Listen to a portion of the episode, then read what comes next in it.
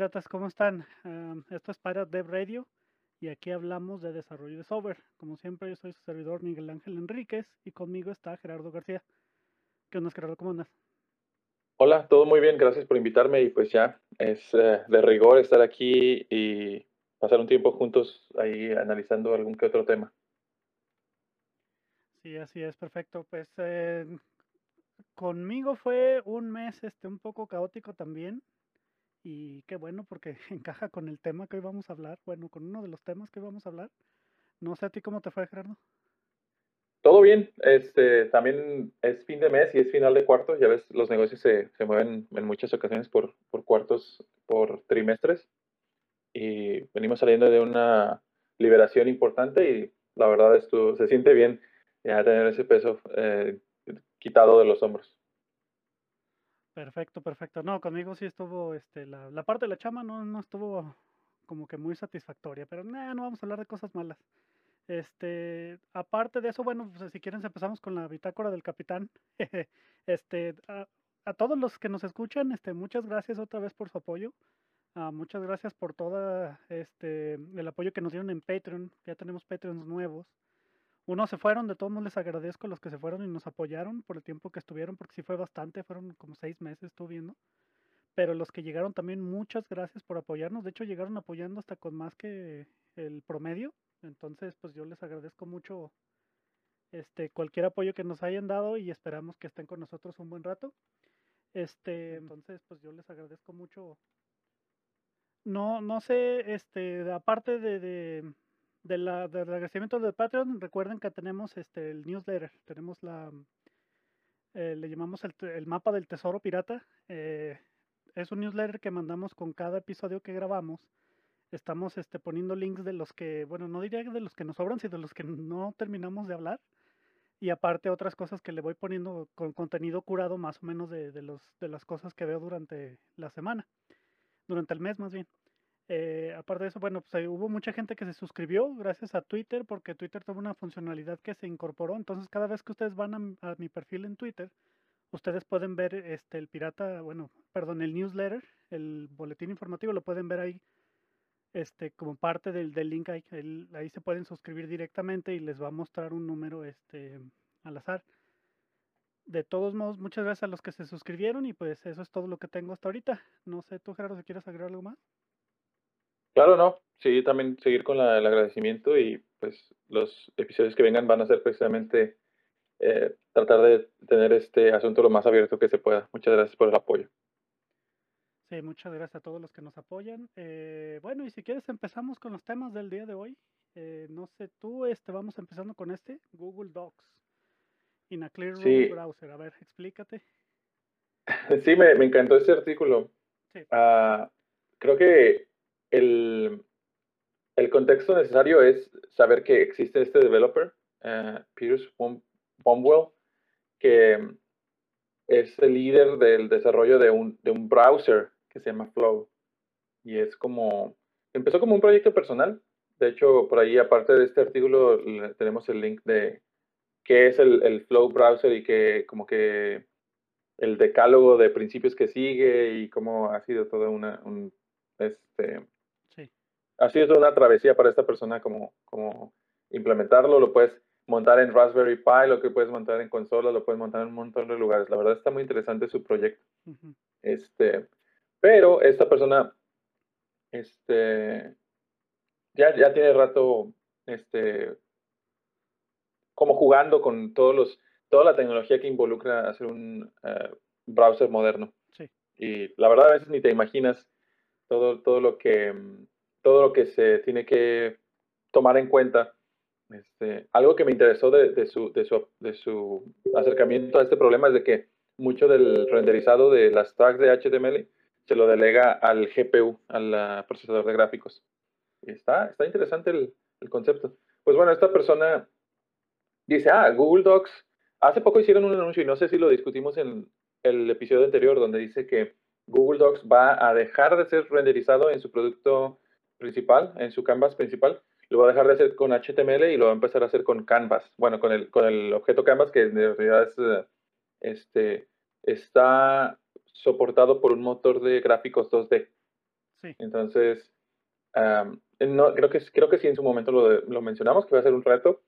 Y esta persona dice, bueno, si el viejo Google Docs ya, va de salida, te tomas, quiero tomar esta oportunidad como para poder usar esta versión, esta oportunidad que tengo para debuguear o encontrarle errores a mi, a mi eh, implementación actual de, de HTML.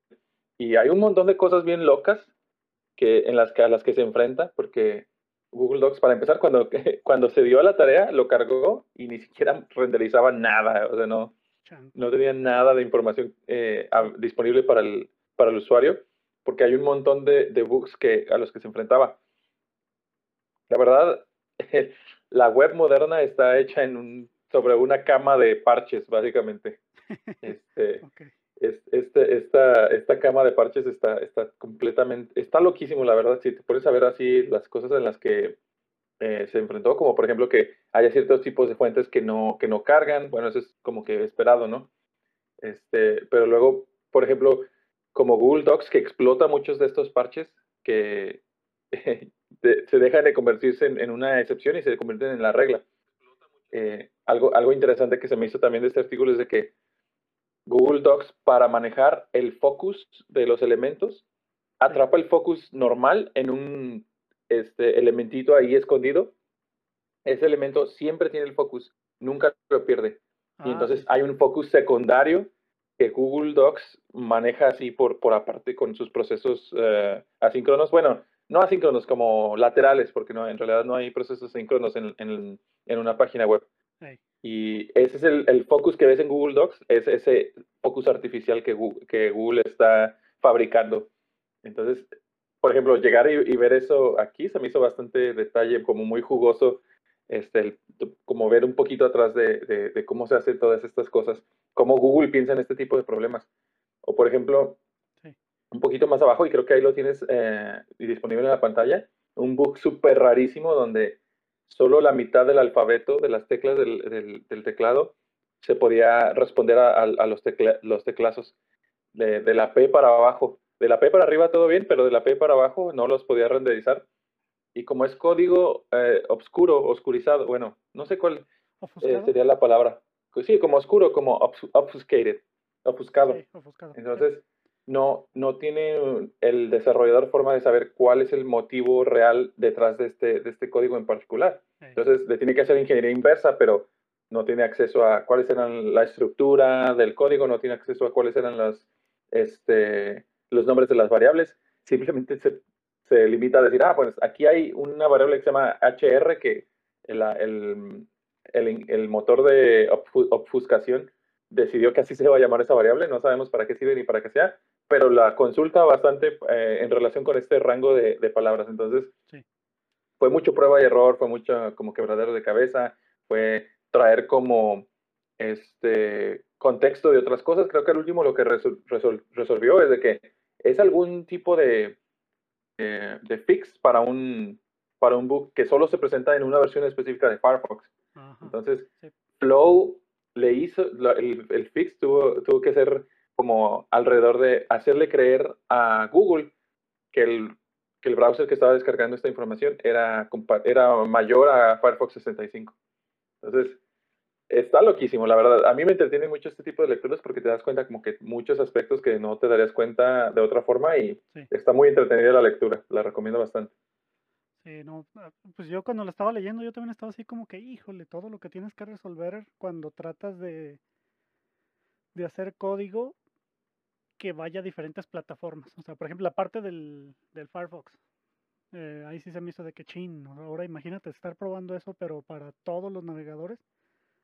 Yo entiendo que Google tiene casi casi recursos infinitos, entonces puede meter equipos y equipos de ingenieros que estén revisando este tipo de cosas, pero un solo ingeniero y luego que aparte está programando el navegador, entonces sí se, me hace súper complicado. Bueno, y aparte de eso, el cuate estaba haciendo ingeniería inversa del código, ¿verdad? Porque como, tú dices, estaba ofuscado.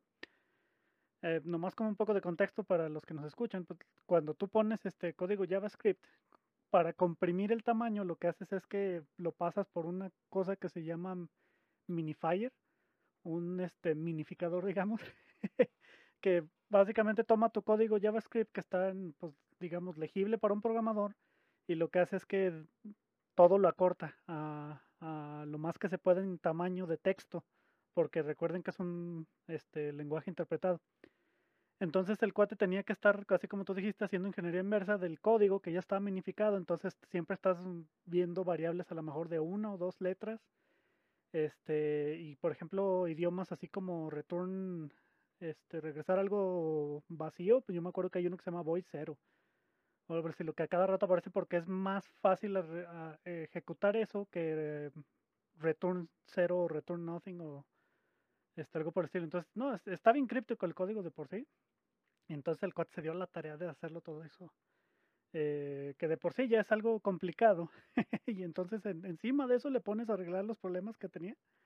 Como eso de, de, estar verificando las letras que se estaban, este, la, las teclas que se estaban activando y desactivando. Entonces sí lo veo así como, ah, como una tarea herculeana, digamos. Eh, sí, o sea, dime. Perdón que interrumpa, pero es como tenemos esta noción de que la web es abierta y de que todo el mundo puede contribuir y que son este, estándares abiertos, pero cuando te das cuenta, en este punto, la cantidad de recursos que tienes que diseñar para crear un nuevo navegador no es una tarea que pueda hacer un, una persona o un equipo de 10 personas, o sea, es algo completamente, es, es, es, una proporción este, muy, muy cargada hacia lo corporativo. Entonces, ya ahí es donde te das cuenta que la web no es tan abierta. Hay tal vez alguna forma de segmentar todo esto. A lo mejor eh, hay un proyecto, digo, y me voy a perdonar, mi amigo, tengo un amigo que trabaja en Google y tal vez estoy súper simplificando mucho sus contribuciones, pero trabaja en AMP, AMP, que es como un acelerador de, eh, un acelerador web por parte de Google, como de que Google tiene esta serie de requerimientos para que si tú quieres mostrar tus páginas web ultra rápido en eh, dispositivos móviles, lo puedes hacer. Tienes que seguir estos lineamientos. Entonces, la idea está interesante. Bueno, ahí Google tiene ahí un doble motivo en el cual el, el motivo oculto podría ser como dominar esta, poner esta como regla no escrita o de que, ah, si quieres que todo se vea bien, hazlo con estos requerimientos que yo te doy y ya dominar un poco más. Eh, ese, es como un poco pensando que Google es maligno, pero si atendemos a la razón que tienen en papel, la verdad también se me hace buena, ¿no? Como decir, Tal vez no necesitas todo lo que un web browser ofrece. Si te, si te acotas a cierto eh, área de, desempeño, puedes hacerlo con un, con un browser de capacidades reducidas y eh, soltar algo muy rápido. O sea, como en vez de tener un browser que haga todo, tener mini browsers que eh, estén hechos a la experiencia esperada del usuario. Eso se me hace una idea interesante como para fragmentar toda esta maraña de código que son los browsers modernos. Híjole, no, es que también, es como tú dices, o sea, el, precio de entrada para crear tu browser, pues es tener los recursos para pagar desarrolladores, fíjate, y son especialistas en este tipo de cosas. O sea, y estamos de acuerdo en que un browser ya no es una aplicación este, sencilla, ya es, ya son varios subsistemas complejos, así como tú le dices, el que renderiza el HTML, el motor de JavaScript, eh, la parte que maneja imágenes, la parte de comunicación por HTTP y todo ese tipo de cosas, me imagino que son subsistemas complejos de por sí, por su naturaleza. Entonces el precio de todo eso, pues es que tienes que pagar, uh, tienes que pagar desarrolladores para hacerlo. Ahora, no sé, eh, aquí el problema es esto, o sea, si no hay variedad, las cosas se suelen estancar, ¿verdad que sí? Entonces, por ejemplo, yo vi a muchos desarrolladores en Twitter, precisamente una persona que sigo, se quejaba mucho de que ya todos los desarrolladores, ya todos los navegadores son basados en Blink, en el motor de HTML que usa Chrome. Yo estoy usando ahorita, por ejemplo, Brave, que también usa el mismo motor. Creo que el, el de Microsoft también ya lo empezó a usar. Entonces, como que ya todo el mundo dijo, no, es que está muy difícil que nosotros este, estemos implementando todo, entonces mejor vamos a unir esfuerzos y vamos a usar el mismo motor, ¿sí me entiendes? Pero pues otra vez eso implica que cuando cuando diseñas cosas por comité todo va más lento, ¿sí me entiendes? Entonces yo me imagino que ya es un comité detrás del, del Blink. O digamos que lo controlará Google, de todas las cosas tienen que ir lento porque ahora todo el mundo se está incorporando a los cambios que hace Google después de, de un rato. O sea, pues por un lado, sí entiendo de que si es una tarea tan grande como esta, no, no es posible que, que lo haga cualquier este programador, digamos. O sea, no necesitarías muchos recursos. Ese es el precio de entrada, desgraciadamente. No sé tú qué piensas. Sí. Sí, no, y bueno, hay, hay beneficios, es lo que tú decías, hay beneficios de que todo sea ya estandarizado. Mm, ¿Cómo celebramos el día que nuestra empresa, este, en la que tú trabajaste en algún momento y yo también, este, por fin dio por muerto Internet Explorer 6? ah, sí. Ese fue un motivo de celebración para muchas personas. Pero al mismo tiempo es eso, o sea, eh, en vez de responder con, antes había diversidad y, y estaba hecho con las patas, en vez de que viviera diversidad y ahora estuviera hecho con excelencia ingenieril.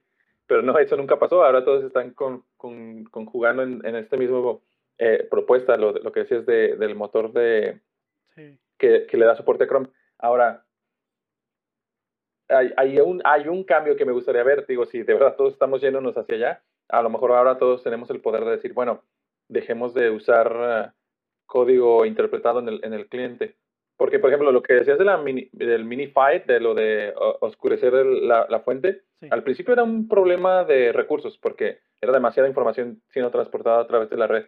Sí. Y el producto secundario era que era más seguro. Y por eso es que ahora tienes que hacerle ingeniería inversa. Pero de todos modos es, no es tan eficiente, no, o sea, no es ni tan, ni tan este, chico el, el, el código, por ejemplo, tan eh, minimizado como podría ser si fuera binario y no es tan seguro como podría ser si fuera binario. Entonces, sí. eh, ah, quién sabe, digo, hay eh, esfuerzos como el WebAssembly y todo eso, pero en realidad son solo parches encima de un lenguaje que sigue siendo interpretado. Tal vez en algún momento, digo, y con Google al frente, y no porque yo quiera que Google esté al frente, pero parece ser que hacia allá vamos, tal vez Google pueda poner una propuesta que haga que, que podamos enviar código ya, si no compilado, mínimo semi-interpretado, así, no sé, como algo estilo como lo que Java llegó a ser en su momento. Como uh, hay, hay, muchas, hay muchas como posibilidades, pero lo que me refiero es que se desbloquean al todos estar en la misma página. Sí, eso sí, o sea, te digo, el, el detalle aquí es, estaba Internet Explorer y pues ya era una hegemonía. Luego llegó Google con, con Chrome y entonces como que sacudió los cimientos de todo, pero el detalle es que ahí es que ahora se, ellos se convirtieron en la hegemonía. O sea, otra vez no está mal. Si tienes un buen producto, pues obviamente todos se movieron para allá y eso es lo que pasó con Chrome. Eh, yo me moví precisamente a Chrome porque pues Internet Explorer era una cosa horrible de, de manejar a los que les tocó. Eh, y obviamente, así como tú dices, pues celebramos cuando se murió porque ya no teníamos que estarlo soportando. Ahora el detalle es este eh, esfuerzos como este, como el de, Flow Browser, pues esperemos que peguen, o sea, porque esa es otra característica interesante, que por ejemplo todo lo rendería en el GPU. Entonces, ahorita ya por ejemplo dispositivos como, como mi teléfono, ya tienen una especie de núcleos que son para GPU. Una computadora ya regularmente ya viene con un GPU también. Este, una laptop, igual no se diga, viene a veces hasta con dos, uno de, de eh, consumo de energía bajo y uno de consumo de energía alto. Entonces, si te fijas, una cosa buena de, de, que avanzó la tecnología en cuanto a hardware es que ya todo el mundo puede tener acceso a un GPU, cosa que antes era hardware especializado, ¿verdad que sí? Entonces, la ventaja de eso es que ahora podemos hacer este tipo de esfuerzos sin que nos cueste tanto, porque ya el mínimo común denominador de la industria ya se movió para arriba. Entonces, afortunadamente, eso hace que cambien las cosas. Lo que sí es que cuando pones la barra de mínimo común denominador muy abajo, entonces todo el mundo se tiene que ir ahí a ese nivel. Entonces tienes que hacer muchísimas optimizaciones, así como tú decías, bueno, estaba HTTP 1.0, entonces no puede manejar este lo que ahorita hace el HTTP.2 es que haces una sola conexión y luego te, descargas varios archivos en esa sola conexión. En el 1.1 no se puede y entonces por eso es que minificábamos los archivos para que se tardara lo menos posible. Entonces ese tipo de optimizaciones ya nos podemos deshacer de ellas e irnos a cosas más rápidas, pero tiene que avanzar la tecnología uh, al respecto. ¿Cómo ves? Me parece muy bien. Digo, tengo, podría seguir hablando de, de qué otras potenciales optimizaciones. Uh, creo que es buen tema para, para otro podcast, porque este, lo, este tema lo tenía más como de perfilado como de, de, de introducción. Sí. Pero sí, me parece muy interesante todo este movimiento que está teniendo la, la, la tecnología de, de, browsers. Sí. Bueno, entonces si quieres pasamos al siguiente, este, digamos, al siguiente link que traíamos. Eh, es un hilo de, de, Twitter de Chris Dixon. estilo lo estuve viendo toda la semana. Eh, probablemente lo seguiré viendo. Pero es la Web 3 o Web 3.0. ¿Quieres empezar con este? Claro, claro. Digo, yo también lo leí y me pareció muy importante los puntos que, que trae. Y pues más que nada es eso, ¿no? Como hacer esa distinción de que, qué es Web 1, qué es Web 2, qué es Web 3. ¿Cómo es que sabemos que estamos pasando de un, de un paradigma a otro? Y los primeros dos tweets son al, respecto de eso, o sea, como de decir, la Web 1 era como todo, todo nuevo, todo, la gente tenía mucha libertad. ¿Qué son los elementos de la, de la, de la Web 1.0? Pues los blogs, los sitios personales, GeoCities, este, los GIFs, todo, toda esta cultura que empezó al, principio, y también las tecnologías estaban muy verdes, entonces no había tanta capacidad. Tú tenías que como llenar esos espacios entre, entre cosas. Por ejemplo, ponías un link en tu blog hacia una página de algún colaborador y entonces todo, todo este rollo de los hiperlinks, este, ah, tú sabías, tú como que eh, tenías que este, confiar mucho en esas, en esas poquitas cosas que se daban ya por sí mismas. Por ejemplo, de que si sabías que había un hiperlink de cierto color, sabías que ya lo habías visitado. Este, eh, son, como estas pequeñas herramientas de la insípida web que, que, hacían que todo fuera muy colaborativo, que todo fuera muy como transparente, que todo fuera muy... Mucha gente eh, todavía idealiza esta, esta etapa de la web donde no había menos restricciones, había menos eh, este, cosas detrás de que, tenías que pagar para verlas, todo era más abierto. Entonces, está, estaba muy chido, la verdad, pero sí, no, no estaba todo el potencial que después vendríamos, porque cuando ya llegó la Web 2, ya es cuando ya entran las grandes corporaciones a, en serio, de lleno, a, hacer ofertas sobre la tecnología de la Web 2. Y en esto que, esto que es, eh, ¿cuáles son los... Em, eh, bloques de, con los que se construye la Web 2, pues son los, este, los, todo social media, todos los eh, programas donde tú puedes compartir información, manejo de, por ejemplo, todo lo de que puedes hacer de, eh, que te puedan hacer tracking de, un, de una a otra. Ya no estás tú colaborando. antes era colaborar, dos personas colaboraban en contenido, ahora tu contenido está en un solo lugar y son las empresas las que se hacen el traspaso de información. Sí. Entonces, esa era la, la, diferencia con la web 1, que en la web 2 el ímpetu o, la innovación venía del lado de las empresas. Lo que tú tenías en un lugar, probablemente si lo querías tener en el otro, tenía que ser que la otra empresa invirtiera muy fuertemente en esa, en esa tecnología, en ese paradigma, y luego ya puedes tener algo parecido, pero no era exactamente lo mismo y no había como esta interconexión para el lado del usuario, la interconexión era para el lado de los datos, de toda la economía de los datos. Entonces, con ese preámbulo, ¿qué es lo que hace la Web3 diferente? Todo este rollo que se viene de la tokenización de la web. Ahorita las tecnologías de eh, cadenas de, blockchain, de, de, bloques de cadenas, este, están habilitando, mm, bueno, lo, que primero que te viene a la mente, pues las criptomonedas, que es un rollazo para empezar en, en, en, su, en sí mismo. No creo que tengamos tiempo de cubrirlo aquí eh, como quisiéramos. Tal vez en algún futuro le, dediquemos un, un, episodio del podcast específicamente para este tema. Pero sí, las, las tecnologías de blockchain, de, de, cadena de bloques, habilitan este tipo de cosas, es lo más famoso. Pero hay otras cosas que también eh, habilita, que son los, eh, los tokens de, de valores fungibles y no fungibles, que son como pequeñas cosas que tú puedes declararte dueño en el Internet. Entonces, lo que dice esta persona, Chris Dixon, es de que ah, ese, ese, es el nuevo bloque de, de, construcción, el building block de la web. Es lo que lo hace diferente de la 2, que ahora tú no llegas con las manos vacías a una plataforma. Cuando tú llegas a Facebook, cuando tú llegas a este, Reddit, cuando tú llegas a Discord, lo que sea, tú llegas y ellos te tienen que dar todo lo, todo lo que tú usas y todo, todo lo que tú transactas haces transacciones, perdón, y todo lo que tú haces en esa plataforma, la plataforma te lo da.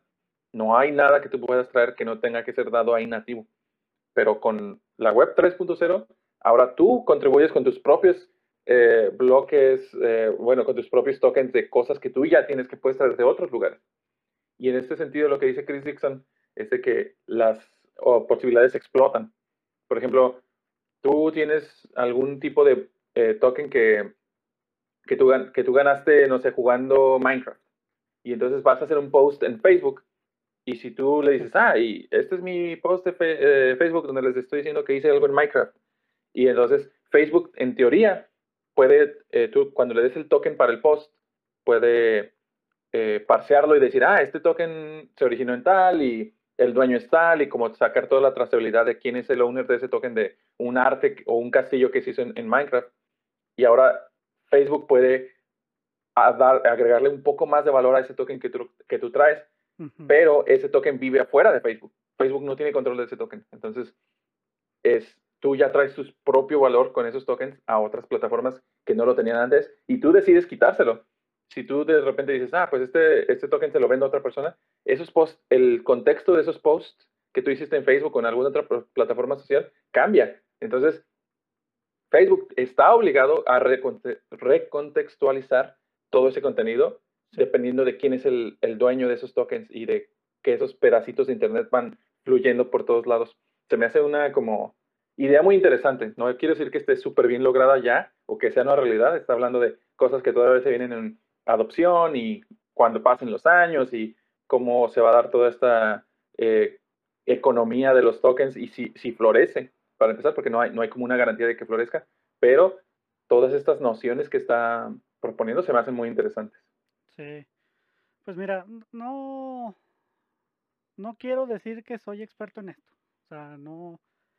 Realmente yo sí te digo, lo platicamos en otros episodios, he tenido criptomonedas, de hecho sigo usando el Brave Browser, que, y es un concepto lo que tú estás diciendo, ¿no? El Brave Browser, por ejemplo, a mí me paga por yo estar navegando, o por usarlo, pues, por navegar la web.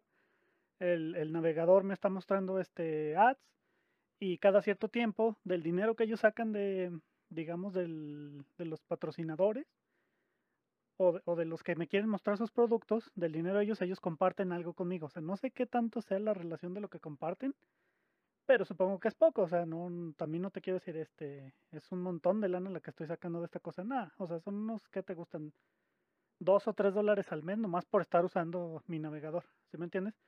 La ventaja de esto es que me bloquea todo lo demás, o sea, muchas de las cosas que, que yo no quiero ver ya de, empresas otra vez que se, que se dedican a, a venderte, este, ¿cómo traduces ads? Que se dedican a venderte anuncios, pues ya, comerciales, comerciales ya te los, ya te los bloquea todos. Entonces para mí eso vale más, porque, o sea, no nada más estoy ganando dinero, sino que aparte no me están mostrando las cosas que no quiero, ¿sí me entiendes? Porque ya totalmente, pues, eh, el detalle aquí es que todo se tiende a centralizar. Ahora, como dice él, empezamos con la web 1, entonces era de que, no, pues estamos iniciando, este, se le trata de dar poder a las personas, y entonces se crean estos protocolos, este, eh, digamos, abiertos que todo el mundo adopta, y luego ya después, este, em, empieza como que a crecer, ¿no? Se, se, se disparó la web. Y luego ya él dice, no, la web 2.2 empezó cuando empezamos a centralizar todo esto en compañías. O sea, básicamente las compañías vieron que era un negocio y como en todo negocio se, empiezan a, se, empieza a centralizar el dinero. O sea, eso es lo que tiene el, el, sistema en el que estamos y todo lo puedes ver reflejado en otras áreas del, del mundo, o sea, de la realidad. Por ejemplo, las ciudades. O sea, las ciudades existen porque tendemos a centralizar los lugares donde hacemos negocios. ¿Verdad que sí? En los bancos tendemos a centralizar dónde ponemos el dinero. Eh, las compañías de Internet tendemos a centralizar dónde están nuestros servicios, porque pues, ellos los pueden pagar y ellos los pueden costear y pueden pagar el desarrollo de nuevos servicios.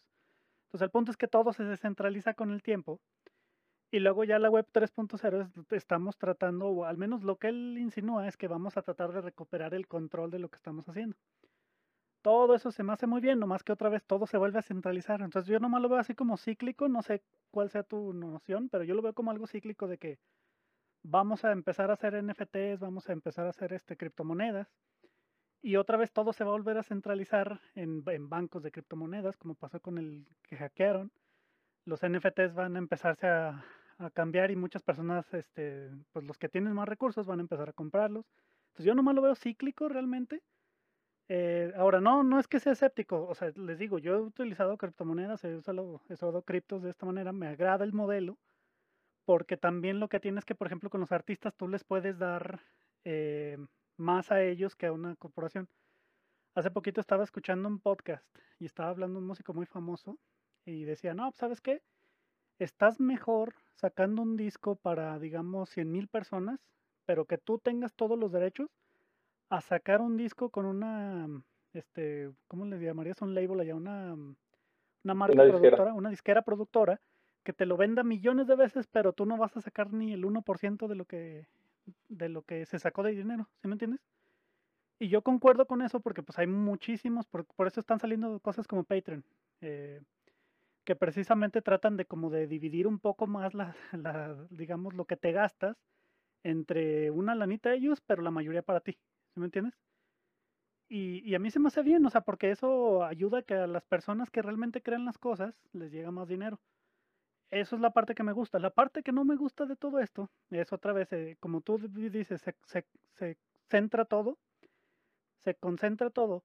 Y luego, por ejemplo, ¿qué pasó con, con, Bitcoin? Este, la mayoría de las personas que lo minaban ya eran empresas de China, gente que tenía mucho dinero. Yo vi muchísimas empresas que empezaron a crear sus ASICs, su hardware nada más para, para minar. Entonces, otra vez, la gente que más tiene recursos son los que realmente se, se quedan con la mayoría de los recursos. ¿Sí me entiendes? Entonces sí empiezan muy bien las cosas, pero luego se vuelven a centralizar otra vez. No sé si concuerdes con lo que estoy diciendo. Sí, bueno, sí entiendo tu punto en el sentido de que hay muchas personas que se van a ir, como que no, no, no es, cuando una persona ve una cosa que se puede usar para comodidad o como para conveniencia, siempre hay alguien que lo va a llevar al extremo y lo va a ver, lo va a tratar de explotar para negocio o para amasar poder. Siempre eso, eso siempre va a pasar. Entonces, aquí creo que creo que el valor va a venir de tener la opción. Por ejemplo, siguiendo la analogía de los bancos. Sí, hay mucha gente que decide centralizar todo su dinero en los bancos y si el banco se cae, pues tu, dinero también se cae. Sí, como con ah. que pasó hace poquito. Pero sigue, pero sigue habiendo mucha gente que de todos nos diversifica. Al, final a lo mejor no van a tener todo su todo su dinero líquido, en un solo banco, lo van a tener en ciertos eh, índices de, los, los, fondos de índice o los van a tener en acciones o lo van a tener en, este, en bienes raíces. O sea, a final de cuentas, hay formas de diversificar y esa es solo una de las, de las formas en las que ellos pueden mm, administrar su dinero. De esa forma también, tal vez, no sé, va, va a haber como corporaciones que van a manejarte tus tokens. Ah, dame tus tokens y yo te los manejo y yo puedo manejar tu presencia en línea y yo puedo este, gestionar todo lo que tú tengas en, en, Internet. Te lo voy a, aquí va a estar tu dashboard donde vas a poder ver todo, cómo están tus tokens, quién los está este, usando de tal forma, quién los está usando de otra forma. Eso siempre va a existir. Y por la comodidad, tal vez alguien va a haber mucho, mucha gente que se vaya por ese lado. Pero va, a ir, va a haber la opción de que alguien pueda este, no sé, como tener su, tener su propio manejo de tokens y tenerlo, tenerlo este, interno. A lo mejor puedes tener un home data center donde tú tengas este, tu manejo de, llaves, eh, donde de, de, los tokens, del, no de las criptos nada más, sino de los tokens que tú generes para sociales o para este, cosas de colaboración o todo eso, tú puedes tener tu propio manejo. Y el hecho de que sea difícil no quiere decir que no, sea, no haya valor en el de que haya la opción de que alguien quiera invertirle ese conocimiento, ese tiempo, esa dedicación. Inclusive tú, digo, eh, tú eres una de las personas que yo podría ver haciendo eso. Tú tienes tu propio eh, server de entretenimiento eh, casero y le metes mucho como a la el fino detalle de la configuración de tus propias cosas en, en casa. Ya, sí. te veo a ti siendo un adoptador de, de, ese tipo de, de, corrientes. Sí, claro. O sea, te digo, hay, hay mucha diferencia, y aquí ese es el punto clave, mucha diferencia entre yo hacerlo, pero yo tengo el conocimiento para hacerlo y, y digamos que tengo el tiempo para desperdiciarlo.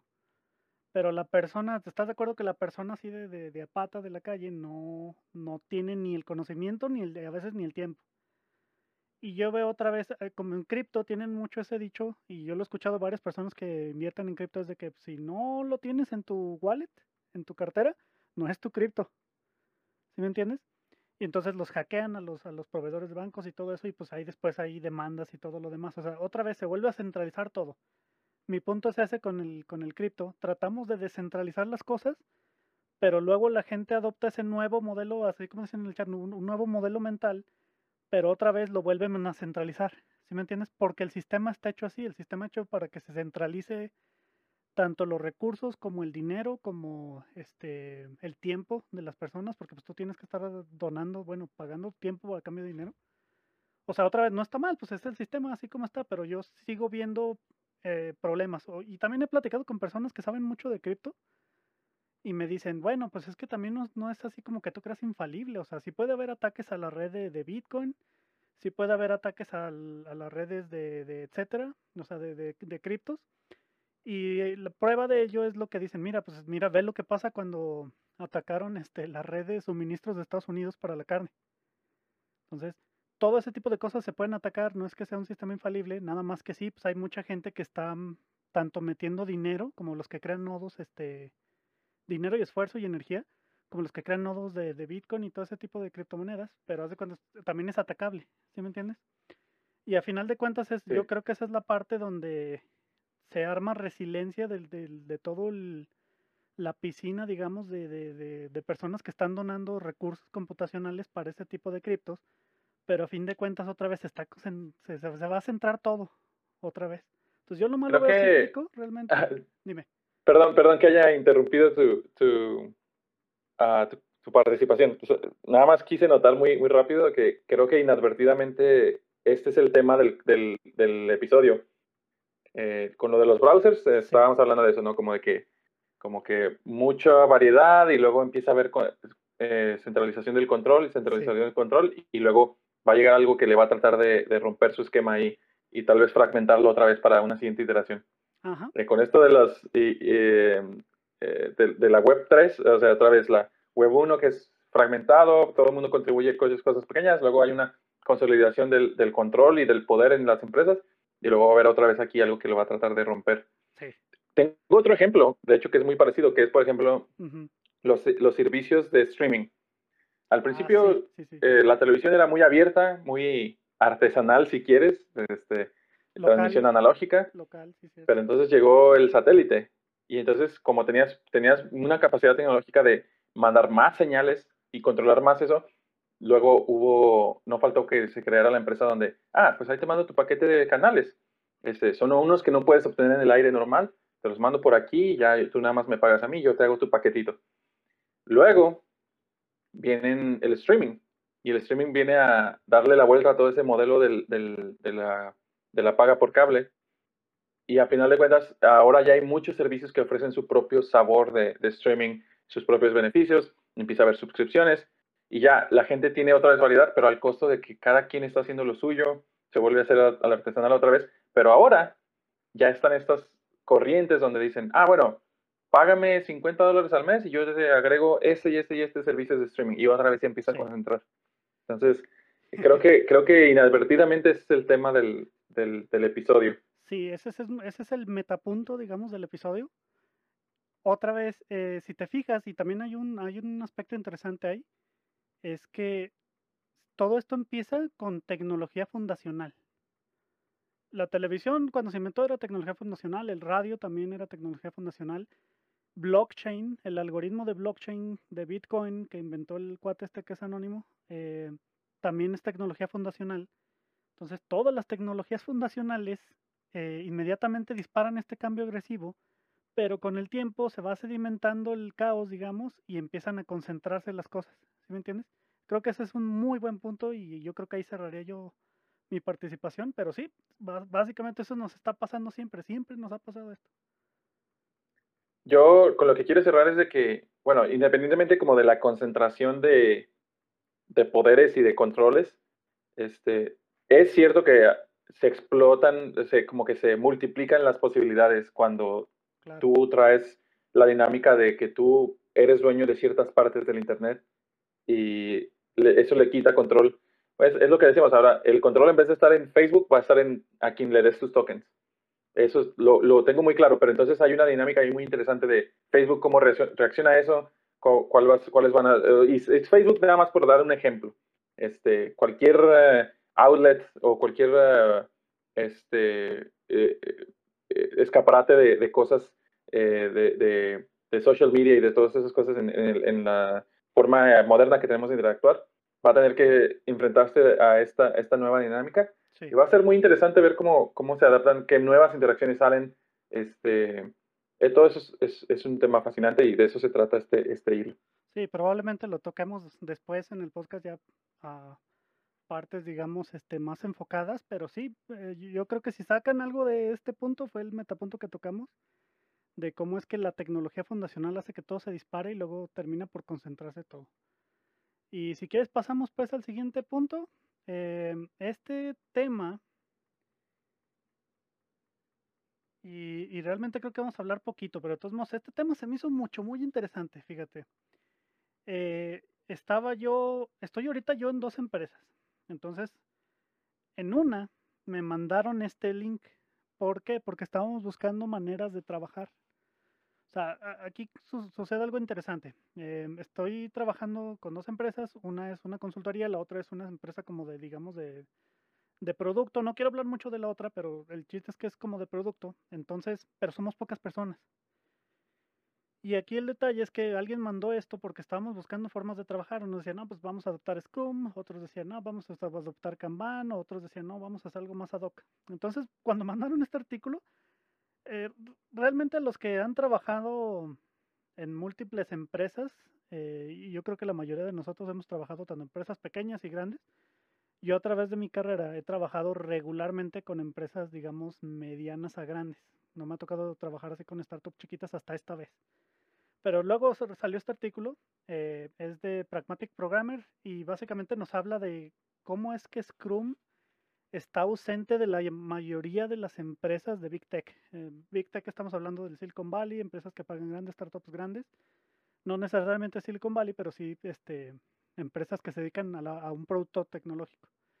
Entonces, de este artículo yo saqué muchísimas cosas que al menos me hacen sentido y otras cosas que yo mismo he visto eh, creo que una de las partes que, más vi es eh, cómo es que en empresas burocráticas que ya tienen mucho tiempo, regularmente pues ellos quieren una solución al caos que tienen, ¿verdad? Porque son empresas que ya tienen un producto, pero que realmente ellos no están enfocados en tecnología.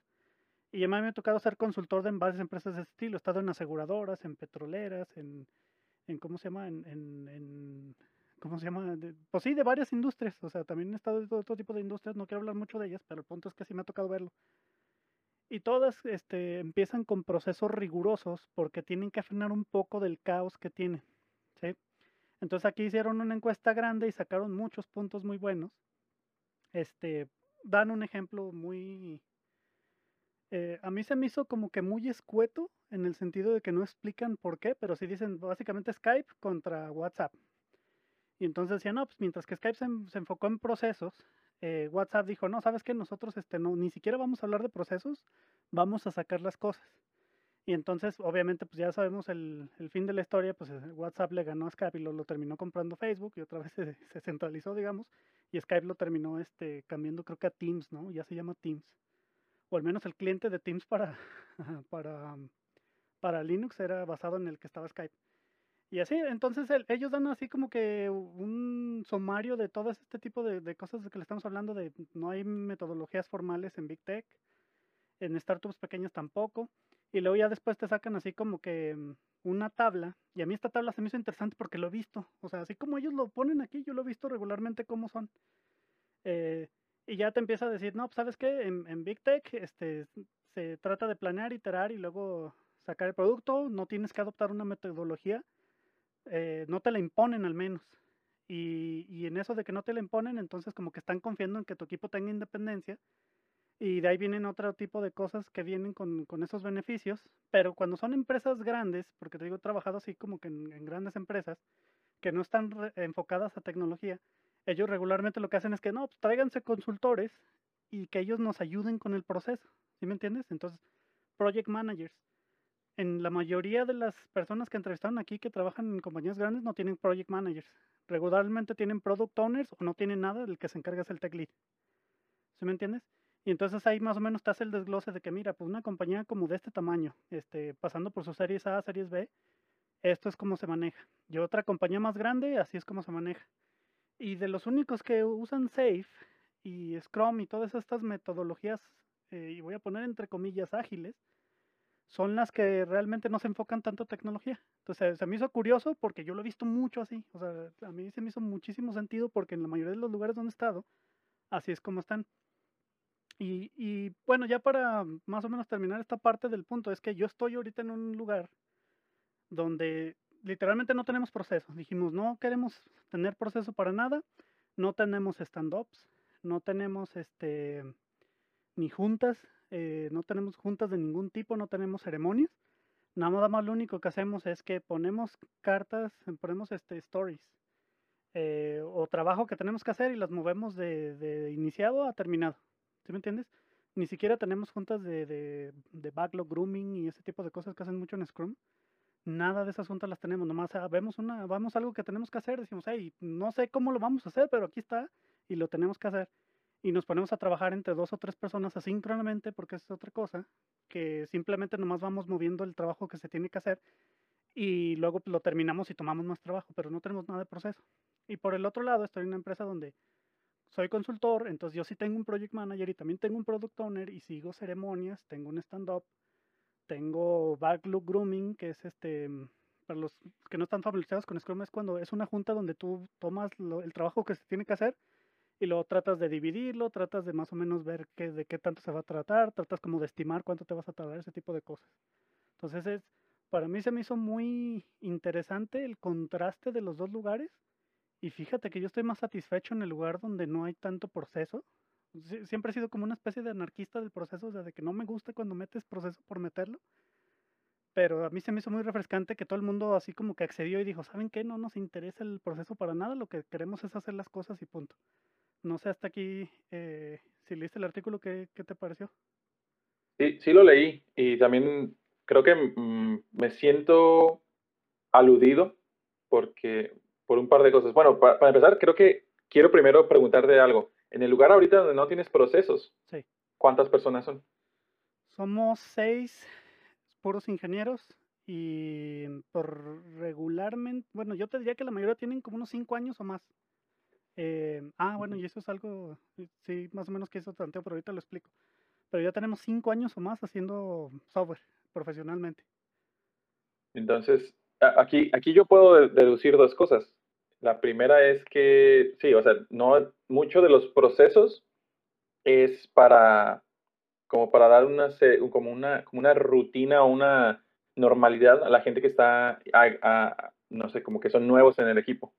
Porque es como que, sí, eh, muchas, muchas personas, muchísimas personas trabajan por imitación. Yo voy a contribuir de cierta forma o con ciertos estándares porque veo que otros contribuyen de esa forma. Y si no tienes como esa, ese traslape entre personas, y el, eh, no estoy diciendo que el proceso sea la única forma de hacerlo, pero mucha gente, mucha gente cuando tienen juntas, cuando tienen así cosas así, es cuando aprovechan para tener ese, como ese traslape. Se puede obtener de otras formas, es lo que tal vez me vas a decir, eh, estoy de acuerdo.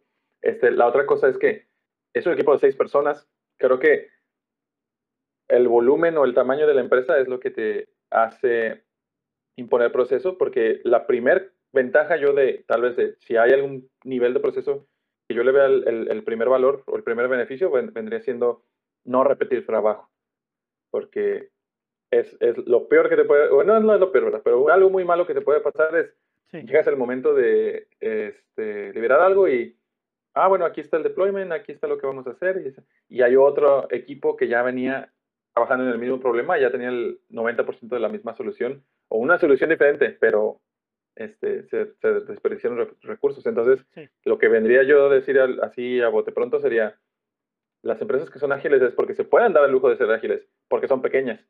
Las que son grandes, monstruosas tal vez, 500 mil, mil empleados, 500 mil desarrolladores, tiene que haber algún nivel de proceso que les evite eh, hacer desperdicio. Ahora, ¿cuánto es mucho y cuánto es poco, eso ya va de, de la mano, de, de, la preferencia de cada quien. Y te digo que me siento aludido porque eh, no sé si ahorita vas a hablar también de eso, por lo que viene después en el artículo.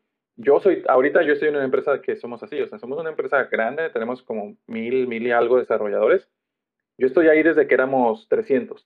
Sí. Entonces, este, y, con nosotros también, en mi equipo, yo ahorita, el, equipo en el que estoy al frente, si me haces estas preguntas, tal vez yo te voy a dar la misma respuesta.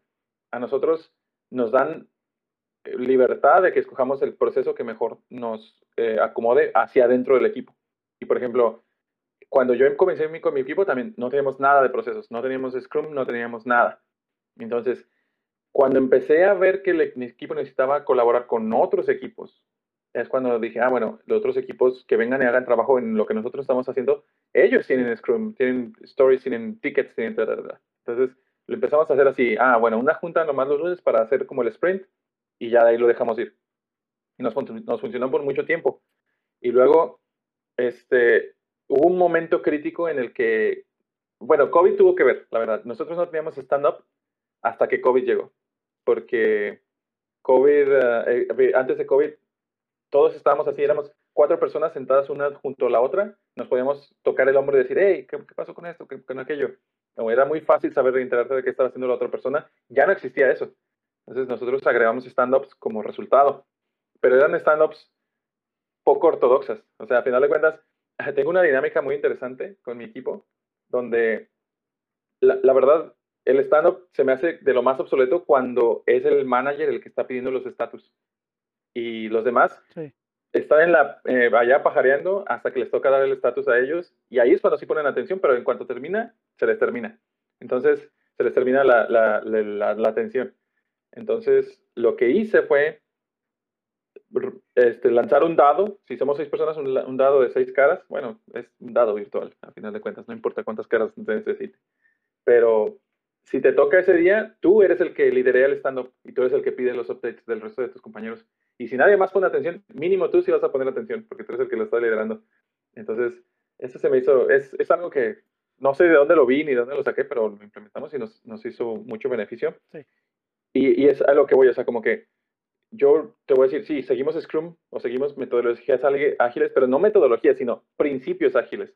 Y eso nos ha funcionado bastante. Ahora, ah, no sé si tú vayas a continuar eh, con esta narrativa de, este, de esos equipos que se autodenominan de que no tienen metodología determinada. Me imagino que muchos están en mi misma, situación, donde solo escogen como cositas que les acomodan de una de otra y las van introduciendo eh, gradualmente conforme se van necesitando.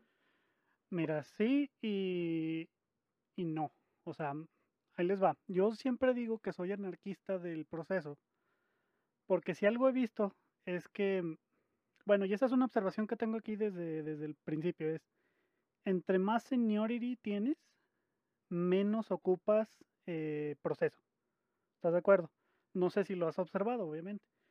Pero yo entre más seniority he visto en personas, yo ocupo menos estarles este, tomando la mano y decirles qué hacer. Ellos ya se pueden dar cuenta de eso. O sea, tienen mucha agencia. ¿Qué es esto de agencia? Lo que pasa es que tú no estás esperando a que las cosas caigan así perfecto como en rompecabezas para hacer el trabajo. Tú tratas de desbloquear el trabajo y tratas de que las cosas salgan sin necesidad de que alguien esté detrás de ti preguntándote cómo vas me entiendes? Y, yo pienso que si tienes un equipo como en el, en el, segundo lugar donde estoy ahorita, somos puros seniors, con ya con bastante carrera, entonces necesitamos muy, muy poco proceso, porque cuando llegan las cosas, yo ya tengo mucha experiencia que me respalda y yo ya puedo hacer las cosas y nomás hacer una o dos preguntas máximo y decir, ah, bueno, con eso ya está resuelto, lo, ya sé lo que tengo que hacer y lo hago, ¿sí me entiendes? Pero he estado en lugares donde obviamente no, no todos son seniors. Y entonces me ha tocado ver este, nuevas personas juniors.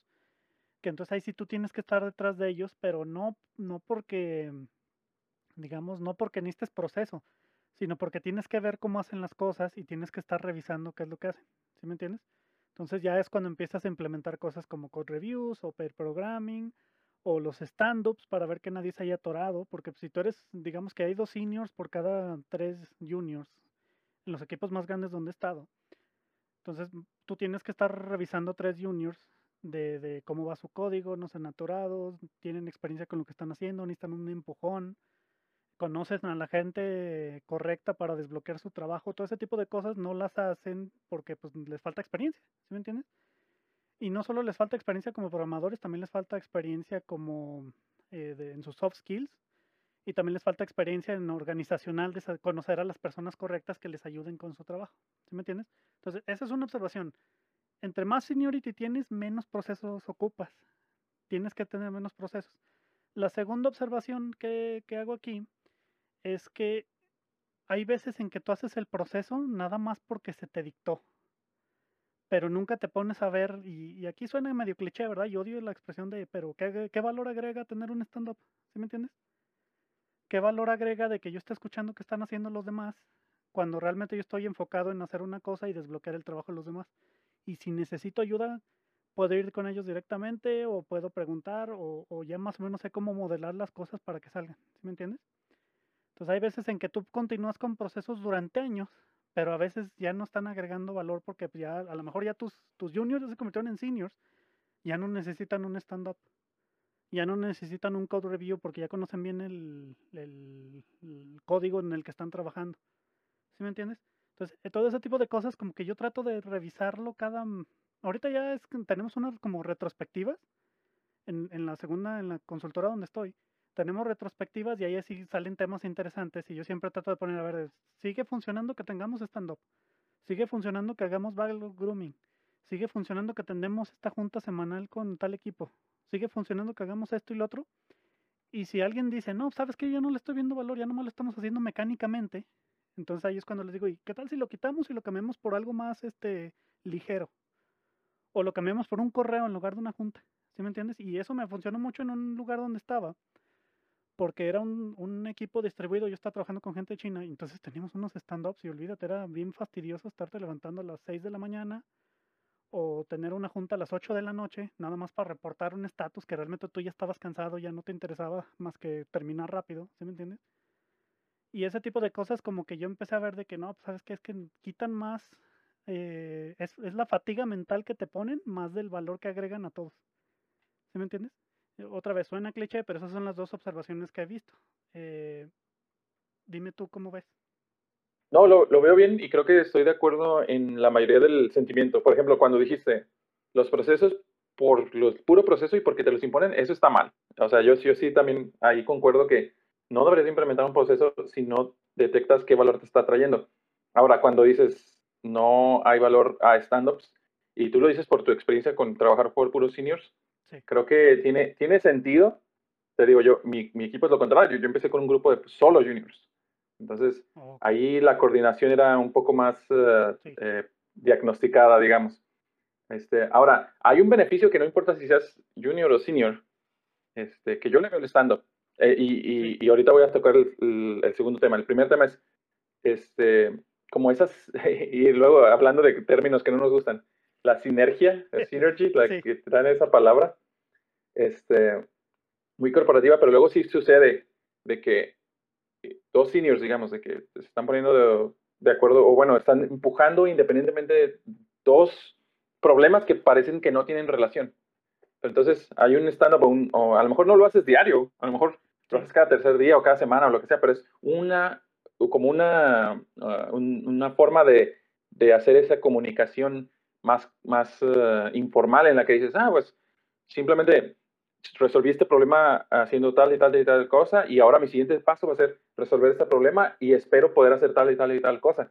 Y ahí es donde la otra persona se percata, oh, yo resolví ese, exactamente ese problema hace cinco años o hace tres años o hace un año. Y yo tuve que, eh, a lo mejor no estás tomando en cuenta este tipo de cosas. ese es un valor que está ahí y a lo mejor sí tiene sentido si para tu, tu grupo de personas no hace sentido Mm, juntarse todos los días a las 10 de la mañana, la verdad sí tienes que hacer una, revisar esa, esa, el valor que te está regresando, pero tampoco me iría al otro extremo de decir, en ninguna circunstancia tiene valor, porque sí hay como esas, como esas eh, pequeñas eh, cositas que se van dando eh, dependiendo del, del seniority y del compromiso de tus, de tus participantes. Ese es el otro punto. No sé si tengamos unos minutos para explorar eso también.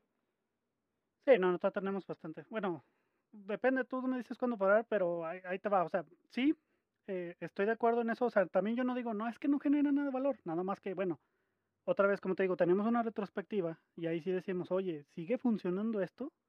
Así como está conformado nuestro equipo y así como estamos nosotros, y bajo este contexto, ¿siguen funcionando las cosas, sí o no? Y ahí es cuando tú ya puedes debatir de que, no, pues sabes que ya no necesito un stand-up diario a lo mejor uno por semana. Eso se me hace todo mejor, fíjate. O sea, que haya un poco de sincronización, pero no, no mecánica. ¿Sí me entiendes? Precisamente traje un video. Eh, le voy a dejar en las notas, este, como de apoyo a esto. Eh, ahí haz de cuenta un video que yo recomiendo mucho a, a, mucha gente que es este muy enfocada a procesos. O sea, porque yo, yo regularmente mi personalidad, otra vez, este, yo soy como anarquista del proceso. Yo trabajo a veces con gente que es de que no, es que tenemos que tener proceso, tenemos que tener reglas, tenemos que tener esto y lo otro, porque si no hay anarquía, ¿sí me entiendes? Si no les gusta. Entonces, yo regularmente les paso esta presentación. Este, el cuate se llama Nicolas Mins.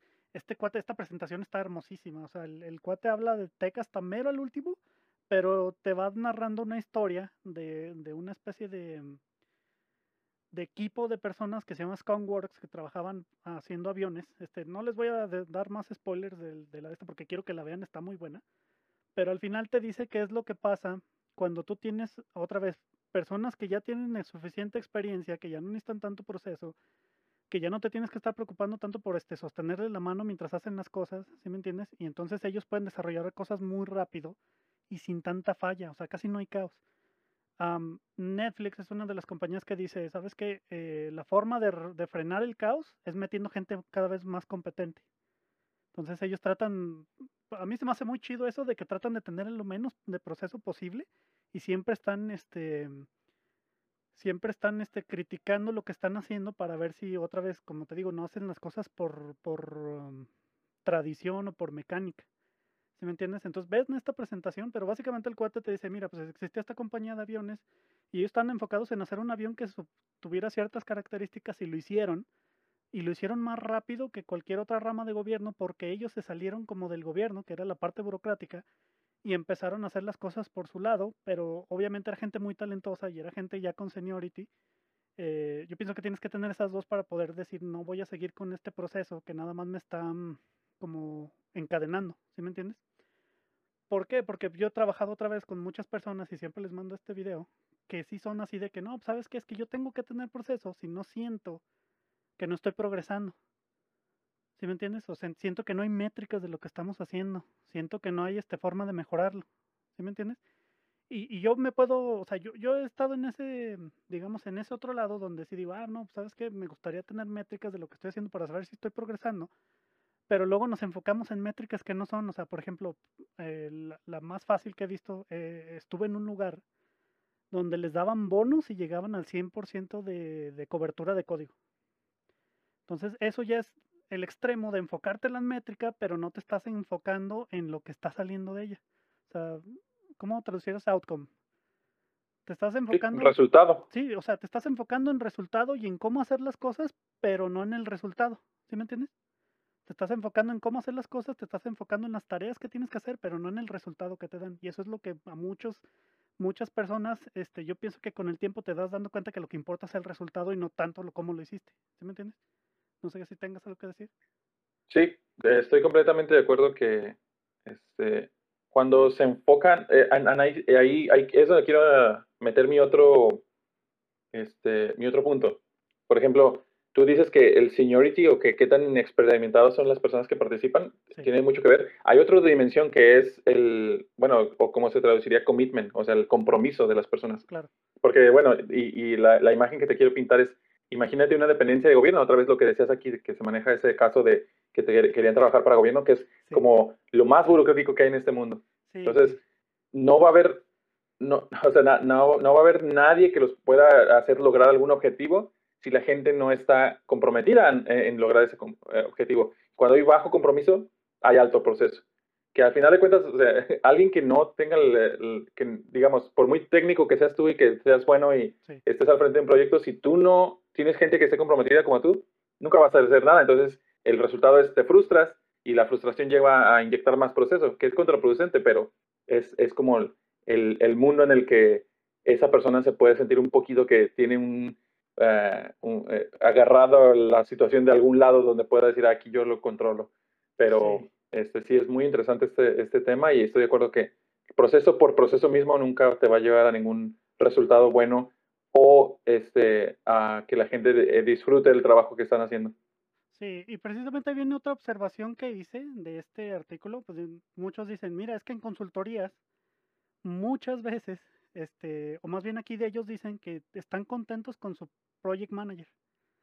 Ahora, la observación que yo tengo aquí es que cuando tú eres consultor y entras a un lugar nuevo, regularmente el project manager te está escudando de todo el caos que ellos tienen. O sea, tú, tú estás de acuerdo que una compañía que, en la que va todo bien no contratan consultores, ¿sí me entiendes? O sea, porque parte de lo que de, de, de, contratar consultores es que a ellos te dicen, ah, mira, sabes que mis ingenieros no están experimentados en esto. Nuestro proceso no está tan maduro. No tenemos este tipo de cosas. Entonces quiero que tú vengas con tu experiencia y me digas cómo hacer las cosas. Pero hay muchas compañías en que su, su digamos, su paradigma es tan fuerte que tiene que llegar alguien así como, ¿cómo te diré? Como el project manager y básicamente escudarnos a nosotros de tanto proceso, como que básicamente deteniendo a los demás y decirles, ¿sabes qué? Este equipo está trabajando independientemente de ustedes, pero estamos tratando de contribuir a la causa, pero no queremos que ustedes los detengan con un proceso así muy fuerte. Entonces, a mí sí me ha tocado tener project managers muy buenos que me defienden de ese tipo de cosas y yo ya no soy una especie de, digamos, de, ¿cómo te diré? Como de, de, cuerpo ahí nomás que está programando, haciendo lo que ellos te dicen, porque pues es otro tipo de consultoría donde básicamente tú dices, no, pues te contrato para que, para que tú hagas lo que yo te digo, entonces pues de qué te sirve ser consultor, o sea, de nada, no, nada más eres un cuerpo extra ahí que está programando. Pero si ya vienes con ideas de cómo cambiar las cosas, pues empiezas a observar el proceso que tienen, empiezas a hacer recomendaciones, empiezas a, a cambiar las cosas conforme tu experiencia tú has visto que jalan mejor y obviamente eso implica que el project manager te está ayudando en ese sentido. Entonces, por ejemplo, yo estoy muy satisfecho en la consultora, sí estoy muy satisfecho con los project managers que tengo.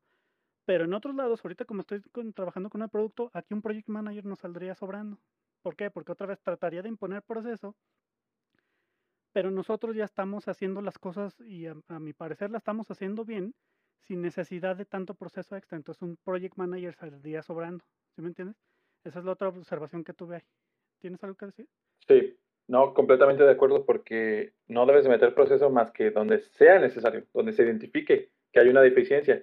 Ah, por ejemplo, mi equipo empezó um, a entregar proyectos en, tiempo y forma, la verdad, con buena calidad, con buenos tiempos de entregando todo. Obviamente había áreas de mejora, pero en lo general todo el mundo estaba muy, muy contento con, con la cadencia con la que estábamos entregando las cosas.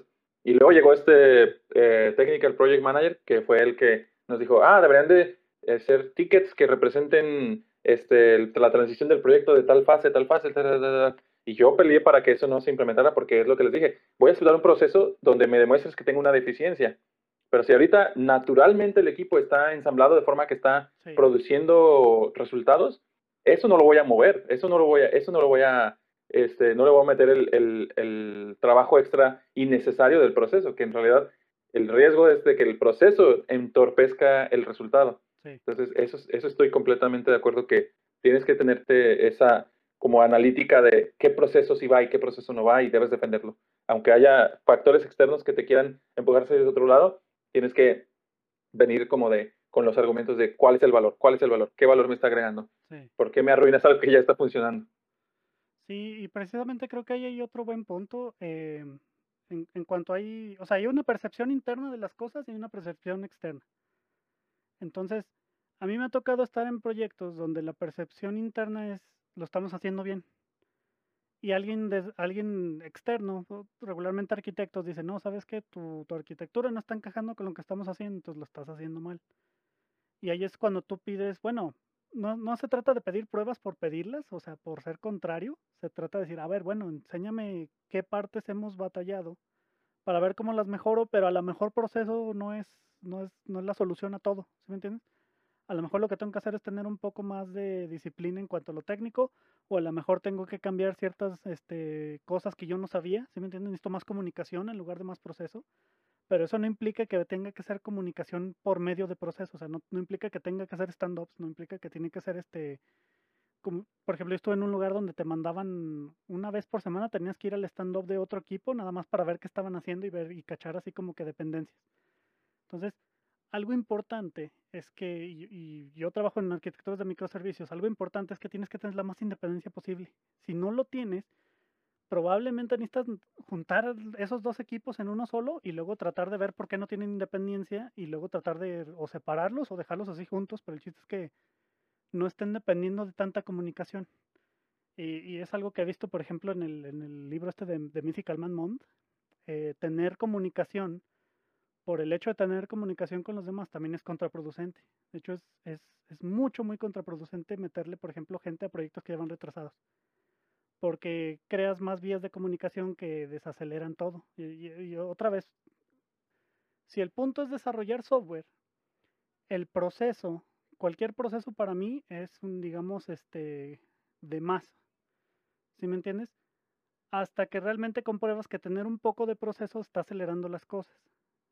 Pero de ahí en más, para mí todos los demás procesos se debe de criticar hasta que quede lo menos posible. Porque ya después de tener lo menos posible significa que ya le estás agregando este, restricciones a lo que estás haciendo, le estás agregando eh, le estás agregando, digamos, si, te vas a la parte del lean development, le estás agregando desperdicio a las cosas. Y yo creo que hasta ahí yo cerraría mi punto. No sé si quieres agregar algo para finalizar. Este, estoy de acuerdo con, con eso. No, no, no de lo de este o deshacerte de los procesos activamente. Bueno, ese, ese es el chiste, ¿no? Este, hacerlos lo más esenciales es como cuando decían eso de editar genes. Hay, hay un, eh, proyecto de ingeniería, de bioingeniería, donde le van quitando pedazos de ADN a una amiba y eh, ven hasta qué punto sigue siendo una amiba. Se me hizo algo parecido, como de que, ah, tengo este proceso, le voy oh. quitando, lo voy criticando, lo voy haciendo lo más, lo más pequeño que se pueda hasta que siga siendo viable. Y si no es viable, quiere decir que no es necesario. Este, Algo así se me hizo como, se me antojaba para una analogía.